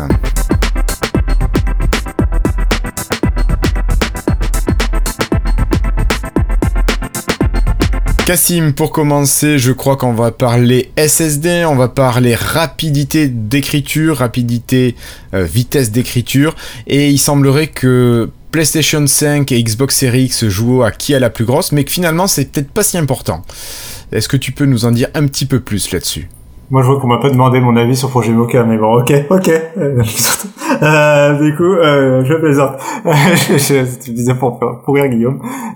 Bref, sur le SSD, euh, du coup, comme tu dis, effectivement, c'est pas forcément, euh, bah, un peu comme les teraflops sont pas forcément toujours le, chiffre à retenir. Bah, de la même façon, les gigaoctets, c'est pas forcément tout, par seconde, c'est pas toujours euh, le, pareil le, chiffre à retenir absolu comme ça qui voudrait tout dire. donc en matière de SSD, donc on sait que la prochaine Xbox et la PlayStation 5 vont l'intégrer, que celui de la PlayStation 5 il est en théorie deux fois plus rapide que celui de la Xbox. C'est ça sur le papier. enfin, même euh, ce sera le cas probablement. Mais euh, mais ce qui est intéressant, c'est que Microsoft en a un peu dit un peu plus sur ce qu'ils appellent la euh, Xbox Velocity Architecture. Donc c'est un peu ce qui va au-delà du SSD, c'est toute l'architecture de la Xbox autour du stockage, quoi. donc ça intègre donc le SSD en lui-même qui va, je crois, à 4,8 gigaoctets par seconde ou jusqu'à 9 gigaoctets quand on parle de non pardon c'est pardon, oui, c'est 2,4 gigaoctets par seconde. Et Pour la Xbox. Voilà, et il passe à 4,8 gigaoctets par seconde sur Xbox si on parle de données compressées. Euh, donc si on, si on parle de données compressées, euh, on peut en transférer plus euh, rapidement. Euh, et justement, déjà, le, premier point à aborder, c'est ce, cette compression des données. En fait, là, on parle de transférer donc des données du SSD vers la mémoire vive de la console. Et euh, sur, dans le cas des jeux vidéo, il y a des données qu'on adore compresser. C'est par exemple les textures euh, qui sont utilisées. Donc c'est tous les aplats, euh, les textures quoi. Euh, les textures sont euh, tout le temps euh, facilement compressables en fait. C'est des images. Et, et donc on va les, on va en fait on va les transférer sur en RAM. Et il y a une partie dédiée dans la Xbox Series X qui va être capable de décompresser à la volée les données pour les mettre dans la RAM. Et là, c'est une puce carrément. Hein. C'est pas, c'est pas le processeur, c'est pas le GPU, c'est vraiment une puce dédiée qui va faire le boulot là de décompression. Qui, euh, qui du coup euh, libère complètement le processeur et le GPU qui auront pas du tout ça à, gérer. Euh, là, il y, a une, puce dédiée qui est équivalent à quelques cœurs euh, AMD d'un processeur central, donc c'est quand même loin. Ouais, c'est pas rien. C'est pas rien en termes de puissance économisée sur le processeur quoi. Mm-hmm. Euh, mais c'est pas encore le plus intéressant. Le plus intéressant, c'est vraiment euh, le sampler feedback streaming, qui est une technologie qui a été développée par Microsoft, qui est brevetée euh, et qui là encore utilise du hardware très spécifique, euh, à la fois dans la puce graphique et euh, en général dans la console, en plus d'une couche logicielle. Et, et, en fait, ce que ce qu'il faut comprendre, c'est que Sony et, et, Microsoft, ils ont un peu deux approches différentes de à quoi ça va servir le SSD et que euh, euh, là où Sony ils sont allés en mode un peu brutasse euh, en se disant on va transférer, on va faire exactement ce qu'on fait actuellement. Actuellement, ce qu'on fait, c'est que vous avez un long temps de chargement, vous transférez toutes les données du disque dur dans la RAM, vous remplissez les 8 Go de RAM et euh, vous avez prévu à peu près les 30 prochaines secondes de gameplay et euh, et ça va, on va faire comme ça. Euh, ils ont ils se sont dit ok ça c'est le fonctionnement actuel on va passer sur un SSD super rapide et du coup au lieu d'avoir un temps de chargement au lieu de prendre autant de temps on va faire ça en l'espace de deux secondes tellement notre SSD est, rapide. Et on va tout transférer comme ça on va et on va le faire en l'espace de deux secondes. Et ça va nous permettre d'avoir seulement euh, une seconde d'avance de, gameplay euh, à, à, transférer dans la RAM. Et en gros du coup euh, on peut mettre des données beaucoup plus grosses dans la RAM puisque vous avez vraiment besoin euh, d'avoir que ce qui est dans votre champ de vision immédiat devant vous en tant que mhm. joueur, euh, puisque vous allez tout le temps pouvoir transférer rapidement des données depuis le SSD en fait. Ah ouais. ça va jusque là, c'est clair. Donc l'idée, c'est clair. L'idée, c'est de faire des méga open world en fait. Ouais, c'est ça, et que de pouvoir tout le temps en permanence streamer des données depuis le SSD sans temps de chargement et d'avoir des, des données super riches à l'écran, puisque tu as besoin à chaque fois que d'avoir que ce que tu vois immédiatement. Euh, ça, c'est la technique Sony. Et la technique Microsoft qui est un peu plus maligne, c'est, a priori, c'est euh, de... Ils se sont rendus compte que les fichiers texture prenaient énormément de place. Par exemple, pour un, jeu en 4K, ça prend jusqu'à 8 mégaoctets par texture. Euh, et en fait, euh, ils se sont rendus compte qu'il y avait qu'un petit pourcentage de ces textures qui étaient vraiment utilisées dans le jeu à l'instant T, euh, puisque vous allez par exemple, je sais pas, imaginer un vase, vous allez voir que le côté d'un vase euh, au moment où vous affichez le, vase en fait, sauf si vous tournez autour quoi. Vous allez voir toujours voilà qu'une partie du décor selon ce que vous voyez en face immédiatement. Et en fait, ils ont trouvé que en, ils pouvaient streamer qu'une partie des textures et faire ça à la volée de façon intelligente. Ils ont des plusieurs niveaux de détail pour les textures euh, qui vont gérer eux-mêmes de façon euh, complètement à la fois hardware et logiciel, mais c'est complètement Microsoft qui gère ça. Et cette technologie-là, très concrètement, a permis d'après Microsoft de multiplier par deux, voire par trois, euh, à la fois la performance de transfert du SSD euh, et en même temps le du coup la quantité de, de, de choses qu'on peut mettre dans la RAM. Euh, au lieu de mettre je sais pas moi 10 textures, je dis un chiffre au hasard, euh, vu que vous allez mettre que euh, une dizaine de pourcents de la texture, bah vous allez pouvoir mettre 100 textures à la place. Euh, vous allez voilà prendre que 10 10% pour chaque texture. Euh, et du coup, euh, cette technologie-là, voilà, elle va être intégrée à la Xbox Series elle est vraiment exclusive à la console, on l'aura pas sur PC a priori, puisque c'est complètement du hardware euh, custom. Euh, on dit souvent que les consoles maintenant c'est des PC. Là on revient à la fois sur PlayStation 5 et sur Xbox Series X vers des consoles basées sur le PC, parce que c'est AMD qui propose des trucs, mais avec vraiment des composants particuliers euh, sur mesure pensés pour le jeu vidéo. et là, par exemple, on a un exemple vraiment probant parce que c'est complètement optimisé pour les transferts de textures et d'autres fichiers utilisés dans les jeux vidéo. À cela s'ajoutent deux éléments euh, sur lesquels je vais pas trop revenir aujourd'hui parce qu'ils en ont pas encore parlé énormément. C'est euh, Direct Storage qui est une API euh, qui est partie de DirectX, qui est une nouvelle API euh, de gestion des fichiers. c'est totalement nouveau, ils l'ont pas encore présenté. Et ça par contre ça arrivera bien sur PC, ce sera commun à la fois aux jeux PC et aux jeux console. et ils ont aussi un autre élément, c'est BC Pack, qui est un nouveau truc de un nouvel élément de compression, un nouvel algorithme de compression en particulier pour les textures euh, qui a été développé par Microsoft et qui se veut plus optimisé que ce que Sony va proposer euh, sur sa PlayStation 5. Eux, ils ont fait le choix de passer par Kraken, qui est un des leaders actuellement. Euh, Microsoft a développé sa propre solution. Ils, ils auront aussi une compatibilité avec d'autres standards euh, un peu plus classiques. Mais, euh, mais ils ont pris, voilà, Sony et Microsoft ont pris deux approches différentes de fichiers, de normes de fichiers différents. et et en gros, voilà, Microsoft veut miser sur une compression aussi plus efficace. Tous ces éléments-là, la compression plus efficace, le streaming euh, partiel des textures, euh, le direct storage et le SSD, tous ces éléments-là, ça fait partie de la Xbox Velocity architecture. Et donc tout ça, ça va permettre de optimiser vraiment euh, le temps de chargement, les données affichées et d'avoir quelque chose de beaucoup plus véloce. Donc ils ont l'air d'avoir quand même mis le paquet en termes technologiques. Quoi. Ok, merci beaucoup Cassim. C'est vrai que c'est quand même assez intéressant de voir euh, les deux philosophies finalement de fonctionnement chez PlayStation et chez Microsoft, où on a vraiment deux manières de faire complètement différentes. Alors, on a toujours, en parlant de manières de faire différentes, je te propose de garder notre sujet numéro 2 de Xbox pour mhm. euh, le mettre en quatrième place, et on va parler rétrocompatibilité Cassim, parce qu'on sait que la Xbox One reprenait les, une grosse partie des jeux 360, pardon, quelques jeux de la Xbox première du nom, et cette fois-ci, la Xbox Series X va reprendre tous les jeux de la One, les mêmes jeux de la 360 et au moins les mêmes jeux euh, de la Xbox première du nom, mais je crois qu'on en sait un petit peu plus et tu, vas nous en parler tout simplement. Oui, alors ils ont fait un long papier euh, sur leur site euh, que je vais essayer de résumer succinctement. Alors déjà, euh, faut partir, je partirais du résumé que, que tu as donné en indiquant simplement qu'en plus de tout ce que tu as précisé, sur Xbox One X, il y avait la particularité euh, que les jeux Xbox 360 s'affichaient de façon plus propre, plus belle. Oui. Euh, sur certains jeux, notamment par exemple Red Dead Redemption, on avait le droit à une vraie version, euh, alors j'allais dire HDifiée quoi du jeu. Euh, c'est la meilleure version disponible actuellement. C'est la même chose pour par exemple pour Final Fantasy XIII. Et on avait presque l'impression d'avoir eu un remaster en fait sous les yeux tellement euh, euh, il y avait un gap de, de, beauté entre les deux entre les deux versions alors que c'est le même jeu à la base simplement parce que Microsoft avait développé des technologies d'amélioration automatique euh, de l'affichage en fait et on va y revenir justement ça va avoir une importance euh, donc ils ont ils annoncent déjà euh, ils rappellent un peu tout ce travail qu'ils ont effectué qui est quand même un, un temps fort. C'est assez important pour l'équipe Xbox parce que c'est le premier truc qu'ils ont annoncé euh, qui a marqué un peu leur reconquête. Euh, C'était vraiment la première annonce sur cette génération où ils avaient eu gagné un temps fort face à Sony et euh, où ils ont un peu eu l'impression de commencer un peu ce retour après cette traversée du désert. Quoi. Ouais, euh, donc c'est important pour eux. Et c'est vraiment un, endroit, un truc où ils ont commencé à se construire un leadership et Sony actuellement et on ne sait pas exactement leur plan en termes de rétrocompatibilité et, euh, et ils ont l'air de moins euh, maîtriser la chose que ceux que Microsoft. Là, ils annoncent Microsoft avoir déjà passé plus de 100 000 heures de jeu euh, sur Xbox Series X à tester euh, des jeux Xbox One, Xbox 360, Xbox tout court euh, pour être sûr que ça tourne bien.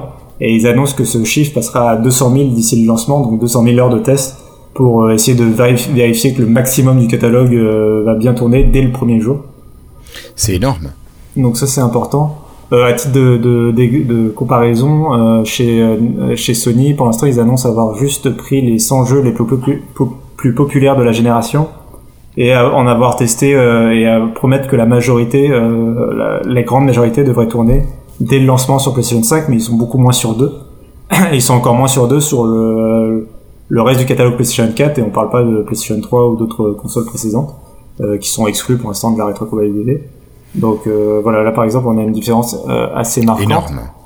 Euh, alors, la chose qu'ils annoncent là pour l'Xbox Series X, il y a plusieurs points. Le premier, c'est que euh, déjà, les jeux vont tourner nativement avec la puissance de la Xbox Series X. C'est-à-dire par exemple, si vous aviez un jeu qui sur Xbox One euh, était vendu pour tourner en Full HD, mais en réalité avait affiché une définition un petit peu inférieure, ou par exemple devait tourner à 30 images par seconde, mais sur certaines scènes des fois euh, bon bah ça passait à 20 images secondes parce que euh, il y avait un petit peu trop de choses qui s'affichaient à l'écran bon bah là a priori sur Xbox sur la série X automatiquement ça va forcément passer à 30 images secondes et en Full HD ça pourra aller au-delà on va y revenir mais euh, par défaut euh, sans toucher à rien d'autre euh, ça devrait tourner en utilisant la puissance supplémentaire de la Xbox Series X.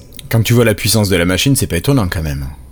C'est pas étonnant, mais par exemple, euh, il précise bien, et là c'est une pique directe euh, faite à Sony, euh, que ça se fait sans, de façon native, sans mode boost ou sous fréquenchage. C'est en fait c'est la façon dont Sony a fait, par exemple, pour que la PlayStation 4 Pro continue de faire tourner les jeux PlayStation 4, c'est qu'elle euh, elle propose en fait de, euh, si vous voulez, de la puce graphique de la PlayStation 4 Pro est deux fois plus grosse que la PlayStation 4 et en fait elle désactive la moitié de sa puce graphique pour faire tourner les jeux comme sur PlayStation 4. C'est leur façon un peu Ah, brutale d'accord. de, de faire de la rétrocompatibilité. Ah ouais, Euh, c'est. et- C'est laid et- quand même comme manière de faire. C'est un grand, C'est- c'est un grand bah, classique. cas, hein. C'est- Pardon, bah là, Florian C'est un grand classique. hein. Je veux dire, la Game Boy faisait pareil pour la Game Boy Color, euh, le Game Boy Advance pour la truc, la NT2DS C'est faisait ça. pareil pour la Game Boy. Diviser la puissance pour remettre à l'ancienne, c'est c'est le grand classique. Ouais, voilà. Alors là, du coup, c'est pas du tout ce que Microsoft fait. En fait, Microsoft tire parti d'un truc qu'ils ont prévu pour le coup depuis le début de la Xbox One, c'est le fait que, en réalité, tous les jeux tournent un peu de, je vais dire un mot grossier, un peu dans des machines virtuelles. Il y a une sorte d'hyperviseur en fait qui gère la- à la fois l'OS de la Xbox, euh, les jeux, tout ça, ça tourne dans des trucs un peu séparés, dans des containers un peu séparés. Et, euh, et c'est ça qui permet, en fait, ils ont développé une sorte de machine virtuelle Xbox 360 par exemple. Et c'est ça qui permet d'avoir tout de façon isolée et de pouvoir euh, gagner, en fait, de faire tourner le jeu euh, presque logiciellement comme si euh, c'était une Xbox One, mais en utilisant au maximum la puissance en fait. Euh, mais le jeu reste dans cette sorte d'enclos un peu. euh, euh, en fait, il pense tourner sur une Xbox One, mais en une Xbox One qui serait plus puissante en fait.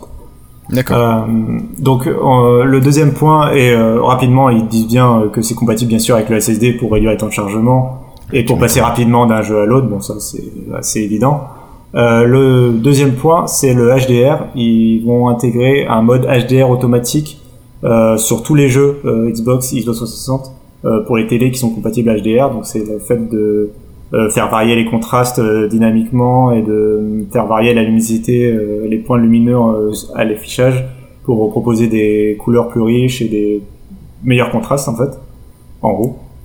Le schématisme, c'est ça dans, dans, dans l'essentiel.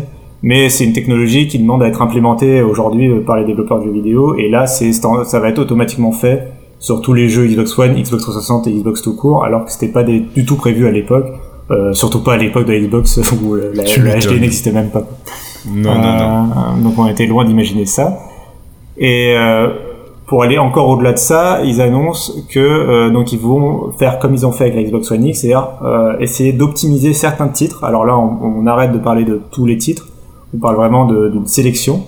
Euh, donc on verra la liste plus tard, mais ils vont essayer de proposer un peu ce qu'ils ont proposé avec Red Dead Redemption, c'est-à-dire de vraiment booster le jeu en proposant par exemple des algorithmes de traitement de, pour améliorer la qualité de l'image de passer par exemple à une résolution 4K pour des jeux qui n'étaient pas forcément prévus à l'époque, pour euh, toujours en respectant par contre, il faut que ça reste le, le, jeu de base, ça, ça respecte la volonté du créateur, mais c'est bien Microsoft qui va développer ces ajouts-là. Euh, et les développeurs n'auront pas à, retoucher à leur jeu. Et ça, l'idée de mettre des hyperviseurs, ça doit aider à fond parce que ça veut dire qu'ils peuvent un petit peu upgrader la machine virtuelle et peut-être faire tourner un peu mieux ceci ou ça et améliorer le côté graphique, des choses comme ça.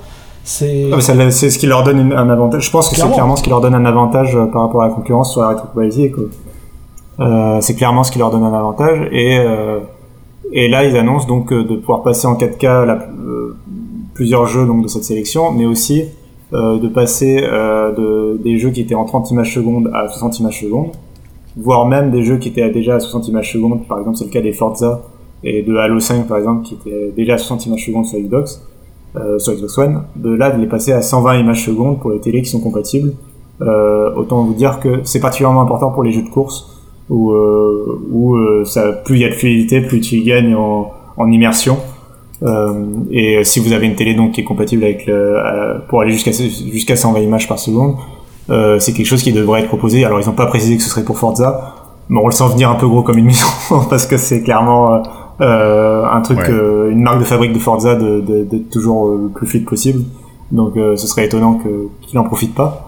Mais mais voilà, c'est ce qu'ils voulaient annoncer là.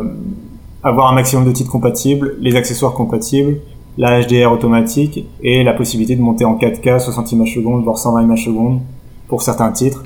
Et ils ont rappelé qu'il y aura comme ça plusieurs milliers de jeux euh, disponibles du coup sur la Xbox Series X dès le lancement, fatalement, puisque grâce à la rétrocompatibilité. Ok, merci beaucoup Cassim pour toutes ces informations. C'est vrai que ça va quand même loin cette, cette rétrocompatibilité. Allez, on enchaîne avec la sortie d'un jeu, je je sais plus c'était lundi ou mardi, c'est le dernier jeu de chez Mojang qui est sorti. C'est pas Minecraft Go, non, ou Earth, je ne sais plus comment il s'appelait, c'est Minecraft Dungeons. Alors, euh, on y a joué à la maison, mais pas moi, j'ai pas joué et je j'ai pas le temps d'interviewer mes enfants ce soir qui eux l'ont essayé avec plaisir. Est-ce que Cassim, toi tu l'as essayé ou est-ce que tu en as vu quelques images ou on se le garde pour la semaine prochaine par exemple? Oh, je peux en parler rapidement, mais j'ai pas joué beaucoup, donc je vais pas faire long. Euh, ah, donc c'est une sorte c'est une On sorte en reparlera un peu la semaine prochaine aussi. Bah, c'est une sorte de Diablo-like, donc euh, où vous allez explorer donc des donjons justement dans l'univers de Minecraft. Donc vous allez affronter des zombies, des creepers et compagnie. Euh, euh, donc c'est un univers qui est forcément beaucoup plus accessible pour les enfants que Diablo. Mais c'est beau Diablo Et qui est beaucoup plus... Toi t'as pas joué à Diablo 3 toi, hein, avec les poutounours et compagnie Ok. Ouais, attends, il y, a des licornes, il y a des arcs-en-ciel. Hein. D'accord, d'accord, très bien. pas partout. Mais euh, en tout cas, Minecraft a fait ses preuves auprès des enfants. Euh, ah, et, le, et même en termes de gameplay, le jeu est assez accessible parce qu'il est assez simple à prendre en main euh, et on, peut facilement s'amuser. Et évidemment, la coop est au centre de l'expérience. Alors d'abord, je voudrais rappeler que j'y ai joué sur PC et qu'il m'a fallu une bonne demi-journée pour réussir à télécharger le jeu. Euh, euh, non pas à cause de ma connexion internet, mais parce que j'ai eu de multiples bugs avec le Microsoft Store et le Xbox Game Pass. Mais ça, on commence à être habitué et on a vraiment hâte. Oh j'espère que Microsoft va vraiment corriger ça parce que euh, c'est infernal. Sachant que j'avais pré... à la base j'avais préchargé le jeu, hein, mais ça... je pense que ça a été le début de la fin de précharger le Sur jeu. console, est-ce que ça utilise le Windows Store aussi? Est-ce qu'il y a autant d'emmerdes? Non, il n'y a pas autant du tout d'emmerde. A- Alors, je ne sais pas pourquoi, ça- c'est censé utiliser le Microsoft Store aussi, mais j'ai jamais vu d'emmerde sur Xbox One. Bah oui, c'est étonnant. C'est étonnant parce que c'est censé être le même store. juste, tiens, je voudrais réagir par rapport à ça. Euh, moi, j'étais au boulot le matin et sur mon téléphone, j'ai une annonce euh, du euh, Xbox euh, Game Pass, enfin le truc que t'as quand t'as le Game Pass sur le téléphone. Et il me dit ouais, euh, il y a Minecraft Dungeons qui est là. Est-ce que tu le veux sur ta console?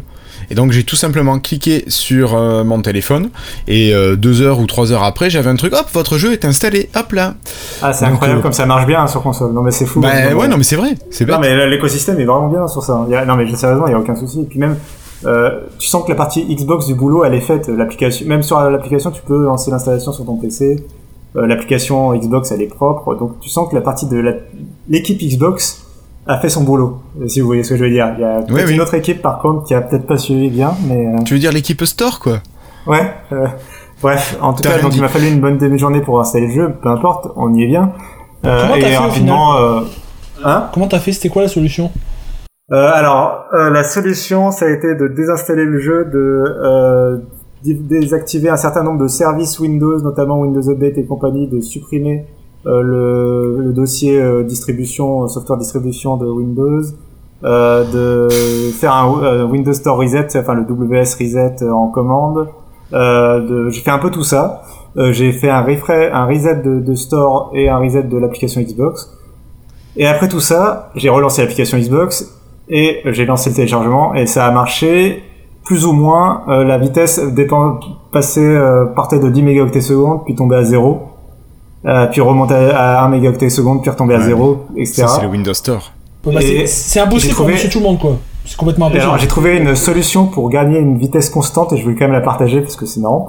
Euh, j'ai partagé la connexion internet euh, Orange donc de mon téléphone avec mon PC. Ça permettait de repasser à 1 mégaoctet seconde. Puis je repassais sur ma connexion fixe euh, fibre. Là il passait à 50 mégaoctets seconde. Et quand je voyais qu'il redescendait à 0, hop je passais sur le mobile, ça le remontait à 1 méga. Et le fait de passer sur le mobile puis de repasser sur le fixe, ça le forçait à remonter sur, à, à retester la, la connexion. Et Si t'as pas de mobile, ça- peut-être tu peux juste débrancher, rebrancher ton câble Ethernet tous les deux secondes, je sais pas, ça peut peut-être euh, pendant 2-3 heures. Possible, mais je voulais pas, je voulais pas interrompre la connexion, tu vois, je voulais euh, qu'il garde la connexion à tout instant. C'est ridicule, c'est absolument ridicule, mais voilà, ok. Bref, ça- j'ai réussi au final à réussir à installer le jeu. Il a planté une ou deux fois quand même, et j'ai eu un petit problème avec le fait que la manette était pas reconnue la première fois. Passons. Euh, et la traduction est un peu foireuse à certains moments, notamment key binding qui a été traduit en liaison de clés. Euh, key binding voulant dire, en gros, c'est les associations de touches euh, du clavier, hein, normalement. D'accord. C'est euh, ça la traduction. Euh, euh, qui euh, c'est les touches du clavier. Euh, bind c'est lien. Donc en gros bref. Euh, bref ils ont traduit ça en liaison de clés parce que euh, il n'y a pas d'équipe de traduction chez Microsoft. C'est Microsoft Tran- Translator qui fait le boulot. Putain. Bref, euh, donc tout ça pour dire que j'ai joué au jeu. Après, sinon le jeu, pour l'instant, j'ai fait que quelques missions. Euh, honnêtement, euh, je trouve qu'on s'amuse bien. C'est pas le jeu révolutionnaire de l'année. Faut savoir qu'il est 20 à 20 euros en dehors du Xbox Game Pass, donc c'est pas non plus à vocation à devenir le jeu incroyable euh, qui va tout casser. Mais c'est un bon jeu, ça me semble être un bon jeu accessible. Je sens que les familles vont pouvoir passer un bon moment avec leurs enfants, que c'est un, jeu que tu vas pas pouvoir partager. Euh, et euh, l'univers de Minecraft, il est accueillant, tu t'amuses bien, tu vois les creepers, c'est rigolo. Euh, t'as euh, un système de loot à la Diablo où euh, régulièrement tu chopes des nouvelles armes, des nouvelles armures, euh, tu peux les enchanter avec des points d'expérience. Euh, voilà, c'est- pas, c'est pas non plus, voilà, c'est pas révolutionnaire, mais c'est, j'ai l'impression qu'ils ont fait le boulot pour que ce soit accessible et que ce soit fun quand même. euh. Et quand est-ce que tu t'amuses. Diablo quand même? Parce que c'est le Alors, plus important pour dans non? Dans un Pour l'instant, j'ai pas vu. euh, Et J'ai pas vu. Alors pour l'instant, je, je sais juste qu'il y, a une il y a une bribe de scénario où euh, c'est encore une histoire où euh, le personnage il était totalement gentil, il est devenu méchant parce que les gens l'ont rejeté. Et, euh, et nous, on va aller devoir le vaincre parce qu'il est devenu méchant, mais alors que quand même, c'est quand même plutôt la faute des gens à la base. D'accord. Ok. Merci beaucoup, Cassim. Moi, je te propose d'en reparler un petit peu la semaine prochaine Ouais. quand on aura eu le temps euh, de le tester un petit peu plus. Là, j'ai plus testé l'installation que le jeu en lui-même. Ah bah ouais, c'est ça, c'est quand même vachement moins rigolo de tester l'installation. Moi je te dirai sur console comment ça marche. Enfin un hack and slash sur console, je sais pas. Mais bref, on verra. Ça sera l'occasion de tester. Et on va terminer avec notre dernière partie sur la Xbox, et la dernière partie tout court du podcast. Euh, c'est le, le Family, le Xbox Family, non, si Xbox Family Settings, c'est ça, Cassim ça. Alors en français, ça n'a pas du tout ce nom-là. Donc si vous le cherchez sur euh, Android, sur le store Android, je vais vous donner son petit nom. C'est le euh, contrôle parental Xbox, tout simplement. Tout simplement. Alors il faut savoir qu'on a eu la chance euh, sur Android d'avoir l'exclusivité quand même de, du test en avant-première en France de, de cette application. Ouais, alors c'est peut-être chez vous d'ailleurs que j'ai vu qu'il était testable. Moi je l'ai installé quand il était en bêta. D'ailleurs, il est peut-être encore en bêta actuellement. Il est toujours en bêta. Euh, c'est le, c'est l'annonce, c'est le lancement de l'application en bêta. Hein, donc euh, pour l'instant, elle n'est pas prévue euh, d'arriver en version stable. J'essaie de retrouver l'article, je ne l'ai plus sous les yeux. Euh, euh, mais en tout cas, euh, il prévoit de l'arriver. Ah oui, voilà, elle est prévue avant la fin de l'année d'arriver en version stable comme par hasard pour le lancement d'une certaine console, on l'imagine. C'est bizarre. C'est alors ça. Euh, D'ailleurs, au passage, cette application, donc c'est une application, comme tu l'as dit, de contrôle parental, elle utilise totalement euh, la nouvelle, le, nouveau design langage. Tu sais que c'est, moi, c'est ma marotte, l'interface utilisateur. Euh, ça utilise totalement le, nouveau code visuel de la, des nouvelles applications Xbox et d'une manière générale de, du Fluent euh, Design de Microsoft. Donc on a plein d'ombres partout, euh, ça ressort, c'est très joli. Euh, euh, Au-delà de ça, après, je pense que je vais plutôt te laisser la parole pour le présenter en détail. Mais euh, l'idée, c'est vraiment de bah, pouvoir contrôler, euh, faire ce que fait un contrôle parental, c'est-à-dire pouvoir proposer à tes enfants de, bah, limiter l'activité en jeu vidéo de tes enfants, mais en même temps en leur donnant les clés peut-être pour contrôler eux-mêmes certaines choses. Ouais, ou en tout cas pour apprendre à contrôler en, en partenariat avec les parents. Alors, l'application en elle-même, je vais commencer par dire un truc méchant pour l'application, mais elle n'est pas révolutionnaire. Parce que au final. Parce que Microsoft faisait déjà peut-être le boulot, non? C'est ça, c'est ça. Au final, cette application, elle ne fait que réutiliser, remettre au même endroit et de manière beaucoup plus conviviale, ce qui était déjà faisable dans le Microsoft Family quand vous alliez sur le site web de Microsoft, que vous vous identifiez avec votre euh, identifiant Microsoft forcément, et que vous alliez dans la partie famille, vous pouviez gérer euh, tout ce qui était temps, durée euh, que vous donniez, que vous accordiez aux enfants sur les différents devices, sur les différentes applications. Alors vous pouviez déjà quasiment tout faire. Moi, j'ai pas. Euh, voilà, toi, tu n'as personne encore dans ta famille, Cassim, c'est, ballot. Comment ça se passe Quand vous vous identifiez tout simplement dans l'application avec votre compte Microsoft, si vous avez déjà relié votre conjoint, vos enfants, ben, tout apparaît directement, il n'y a pas besoin de faire quoi que ce soit d'autre. Donc moi, je vois mon époux, je vois mes deux enfants.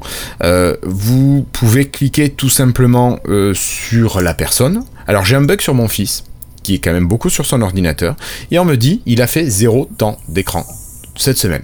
Alors ça fait quand même deux ou trois semaines que j'ai l'application. Euh, je sais si je vais sur le Xbox, sur le Microsoft Family, je, vais avoir du temps. Donc là il y a un petit bug. Par contre si je prends ma fille, euh, je sais que elle, elle a fait par exemple aujourd'hui. Alors hop, je vais regarder. Euh, alors ça charge un petit peu. Je suis désolé, j'ai une connexion pourrie.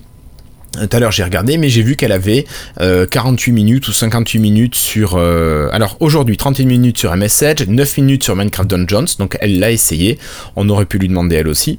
Et j'ai vu que cette semaine elle avait fait alors voilà, c'est bizarre, tu vois. Il y a 5 minutes, j'étais sur l'application et j'avais un détail de ses activités de la semaine, et là je ne l'ai plus.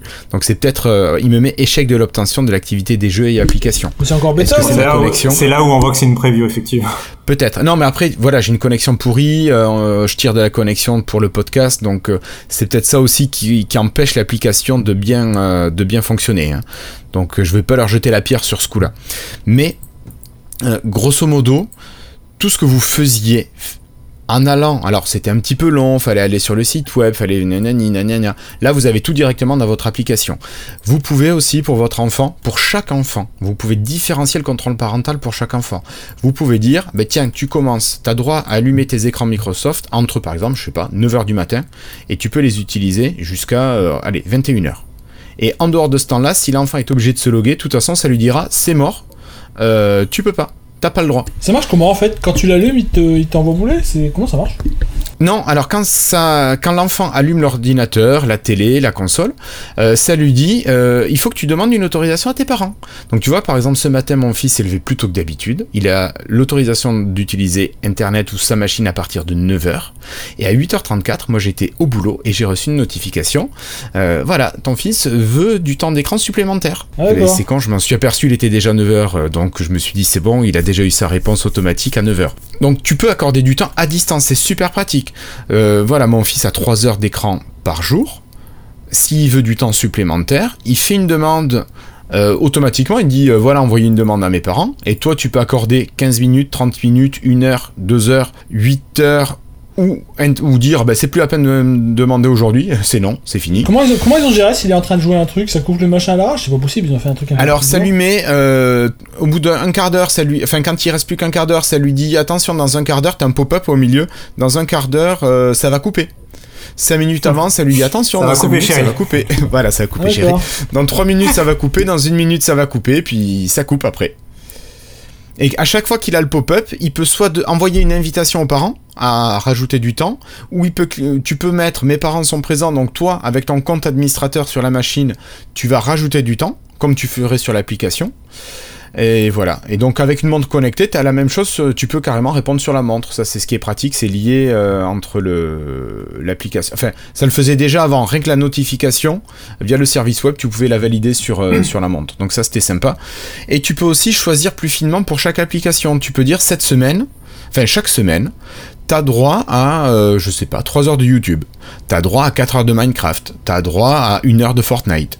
Et tu choisis. Et donc ça, ces réglages, tu peux les faire avec ton enfant. Et donc lui, il peut aussi se rendre compte, parce que tu, vois que toi, t'arrives à estimer le temps. Alors déjà, on l'estime pas nous très bien adultes. Les enfants, je te raconte pas. Euh, malgré l'âge, euh, des fois, ah ouais, non, mais attends, j'ai passé qu'une heure sur l'ordi. Et t'es là, bonhomme, ça m'indique que t'as déjà fait 2h40 là sur ton ordi. Donc, euh, ah ouais. Ah, je suis au courant, je comprends. Donc, tu vois, c'est c'est quand même vachement intéressant de pouvoir revenir là-dessus, mais c'est une histoire de coéducation. Après, c'est du donnant-donnant, quoi. Ton, ton enfant arrive à dire Ouais, écoute, là, je vais faire un effort là-dessus, toi, tu me donnes là, euh, ok, euh, c'est respecté, ça marche.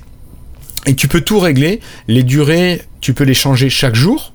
Tu peux donner des périodes d'activité autorisées chaque jour différentes. Euh, vraiment, tu peux adapter en fonction de tous tes besoins. Et tu peux faire ça pour chacun de tes enfants. Il n'y a pas que les fonctions de gestion de temps, il y a d'autres euh, fonctions. Euh... Ah oui, tu peux avoir. euh, Alors, t'as le porte-monnaie euh, que tu as. Tu pensais à quoi, toi? Euh, T'as Euh, le l'âge aussi, alors, euh, selon l'âge de l'enfant. Ouais. Ça Moi va j'avais une question limiter. sur j'avais une question sur le porte-monnaie justement. Du coup, Ouais. j'imagine enfin au nom, j'imagine que c'est le fait de pouvoir mettre un budget euh, genre de l'argent de poche de pour qu'ils puissent s'acheter quelque chose, j'imagine. C'est ça. Euh, j'imagine que c'est pour s'acheter des jeux. Est-ce que ça marche aussi pour du contenu? Euh, Oui. à, à l'intérieur de l'application euh, Oui. Genre par exemple, ils jouent typiquement les, les jeunes jouent à, à Fortnite ou à Minecraft, ils peuvent s'acheter euh, un skin ou je sais pas moi, enfin le truc. Tout à fait. Tout à fait. Alors, pour l'avoir vécu, oui, effectivement, tu peux envoyer de l'argent sur le, sur le compte de ton enfant. Euh, je crois que c'est 5 euros, 10 euros, 25 euros, 50 euros, ou plus si tu veux. Euh, tu peux permettre à ton enfant d'acheter directement. Dans tous les cas, tu seras averti. Ou tu peux obliger ton enfant d'attendre que tu valides l'achat. Tu as les deux possibilités. Donc euh, voilà, moi avec mon 12 ans, je- il, a, il a son budget, donc euh, bah, il, il se démerde. Et euh, la numéro 2, elle, si elle voulait acheter quelque chose, elle serait obligée d'attendre la validation des parents. Voilà. Ok. Et oui, et par exemple, là, là où je peux ajouter un truc, c'est pas, c'est sur la restriction euh, du contenu euh, par âge. Oui. Euh, y a, enfin, ils peuvent gérer en fonction de la du pays. Euh, euh, bah, ils savent, voilà, ils savent les jeux s'ils sont, si c'est des jeux plus 18 ans, plus, euh, quatre- euh, je sais plus c'est quoi les autres classifications, il y a 10 ans et plus. Oui. Ou d'autres. Alors, tu peux, euh, par défaut, euh, ton enfant a droit d'utiliser les, euh, d'utiliser les jeux de son âge. Donc, si tu mets rien de particulier, si ton enfant a 7 ans, ben, les jeux auxquels tous les enfants de 7 ans peuvent jouer, ben, il y a droit. Euh, tu peux lui dire, par contre, euh, j'autorise mon enfant à jouer à des jeux jusqu'à des jeux euh, d'âge 10 ans. Est-ce D'accord qu'il peut demander une autorisation spéciale pour un jeu, par exemple, en particulier? Oui, oui, tu peux autoriser un jeu en particulier, oui. C'est vraiment hyper fin, en fait, tu peux quasiment Ouais, tout bien, faire. Tu peux vraiment tout personnaliser en fonction de ton enfant, et c'est super pratique. Je sais pas, Voilà. j'ai- là, je viens, ça me vient en tête que tu peux très bien imaginer pouvoir lui donner l'accès à un jeu comme GTA qui est certes violent et adulte, mais euh, mais pas forcément autant qu'un truc euh, d'horreur euh, hyper gore. euh, C'est ce que je te disais, tu peux l'autoriser par exemple à jouer à une demi-heure par semaine à GTA, si tu veux. Mhm. Non, Voilà, il cool. aura le droit qu'à ça. Mais euh, c'est toi. Après, bon, Oui, plus j'ai par pas GTA jeu. sur console. mais- Non, non, mais euh, c'est un exemple qui me vient. en Ouais, non, mais je, je comprends Euh, tout à fait. Pour, pour dire que tous les jeux 18 ans et plus, par exemple, se valent pas en termes de de violence euh, ou de, enfin, ça c'est à chacun de décider euh, exactement. Mais, C'est ça. C'est ça. mais- Mais voilà, c'est, je trouve que c'est, euh, en fait, ça reprend vraiment le service qui existait déjà, mais ça met tout ensemble au même endroit. Et c'est vraiment ça qui est confortable. En fait, ça va vraiment apporter un confort d'utilisation qu'on n'avait pas forcément avant. Ça renouvelle pas le service, mais je trouve que le service vraiment euh, de gestion familiale, de contrôle parental de Microsoft, et alors certains enfants vont le trouver un petit peu intrusif, soit, mais en tant que parent, tu sais ce que ton enfant à visiter comme site. Les recherches, tu peux savoir ce qu'ils ont fait, ou tu peux ne pas le savoir aussi. Ça aussi, c'est une question de confiance. Euh, tu sais les durées des logiciels qui ont été utilisés, des applications, des jeux qui ont été utilisés. Donc euh, vraiment, ça te donne un, regard, et puis ça permet ensuite de, discuter sur, euh, à propos de ce qui a été fait. Oui, et puis après, tu peux justement, tu peux débrayer petit à petit en fonction de C'est ça. ou remettre du frein, si besoin. Oui, bien sûr. voilà, ça marche dans tous les euh, sens. Euh, D'ailleurs, petite note sur les jeux. On parlait des jeux de classification d'âge, etc. Euh, J'ai cru comprendre, que c'est pas moi qui ai vraiment écrit l'article en, question sur. Je ne, je ne, suis pas connaisseur. Euh, le que Minecraft, pardon, est classé 18, 10 ans et plus justement euh, pour le coup. Et, euh, et, apparemment, Microsoft a fait une petite exception sur ce jeu en termes de classification. Enfin, le système ne, le gère pas comme un jeu 10 ans et plus, il le gère comme un jeu un peu tout public parce que oui. parce que c'est Minecraft et que voilà c'est ça. Euh, Je te confirme ma, ma numéro 2 qui n'a pas 10 ans euh, joue à Minecraft, euh, elle y passe un peu de temps et elle a le droit d'y jouer. C'est vrai, moi je n'ai jamais rajouté Minecraft parce que je pense tu vois, je pensais pas que Minecraft soit limité à enfin soit 10 ans et plus quoi. Bah, les classifications d'âge des jeux en fait, c'est assez artificiel, enfin c'est très automatique quoi, on va dire. Mm. Et, euh, et c'est très rap et les jeux sont très euh, sévèrement notés en fait euh, par rapport à ce qui est au cinéma ou à la télévision par exemple. Euh, il y a une il y a beaucoup une facilité à surnoter les, les surclassifier les jeux au cas où pour protéger nos enfants oui. du danger vidéoludique. C'est ça. Après, c'est bien d'avoir un âge indicatif, mais après, oui, bien sûr, faut connaître le jeu pour pouvoir l'adapter à ton enfant. Ah, mais ça, c'est, il faut, un Peggy, c'est très bien, je trouve. Ouais, il faudrait que plus de parents soient, conscient. Le regard et en tiennent compte. Mhm. Ok, ben écoute, merci Cassim pour toutes ces questions et puis pour ces, ces petites informations supplémentaires. Euh, nous qui voulions faire un petit épisode, je pense que on est... on est dans les choux. Allez, c'est pas grave. En tout cas, je pense qu'on a pu parler de pas mal de choses intéressantes ce soir.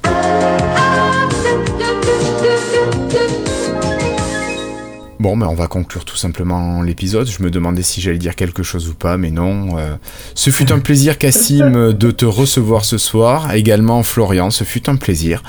Je demande à nos auditeurs tout simplement de partager cet épisode sur les différents réseaux. N'hésitez pas à mettre des pouces bleus si vous le regardez sur YouTube et laissez-nous un petit commentaire comme certains. N'hésitez pas à poser des questions parce qu'on a des personnes sur YouTube qui nous laissent des questions. Euh, c'est très agréable d'avoir euh, d'avoir ces questions alors que ce soit sur les épisodes ou sur les tutos. Généralement on a les notifications donc on peut vous répondre en moins de 3 heures. Je pense que c'est toujours plutôt bien tombé jusque là. Euh, si, souvent c'est moi qui réponds, mais il y a aussi, si je sais pas, je renvoie à mes camarades qui sont plus spécialistes que moi. Euh, et puis voilà, sur le site web aussi, lifetile.fr, vous retrouvez tous les épisodes. Cassim, tu voulais dire quelque chose? Bah si vous êtes parent et que vous voulez ajouter une question ou un commentaire justement sur votre façon de gérer euh, les jeux vidéo avec vos enfants, n'hésitez pas à venir en commentaire. Oui, je me ferai un plaisir de d'essayer de répondre à vos questions. Voilà, en attendant, portez-vous bien, Cassim, tu crois qu'on se donne rendez-vous la semaine prochaine ou dans 15 jours? On verra. Euh, la semaine prochaine, ça risque d'être un petit peu plus euh, PlayStation que Xbox euh, pour le côté jeux vidéo, mais Microsoft, il y a toujours des choses à dire, je pense. On verra bien. Florian, qu'est-ce que tu sens, toi, semaine prochaine ou 15 jours? Plus de 15 jours, je pense. 15 jours? Ah, bah écoute, on verra. Allez, donc surveillez les différents réseaux. Peut-être qu'on a pensera à annoncer l'épisode ou qu'on oubliera comme aujourd'hui, c'est pas grave. Mais vous le verrez bien dans votre flux RSS. Encore merci à tous de nous avoir suivis. Passez une bonne fin de journée. Merci Cassim, merci Florian. À bientôt.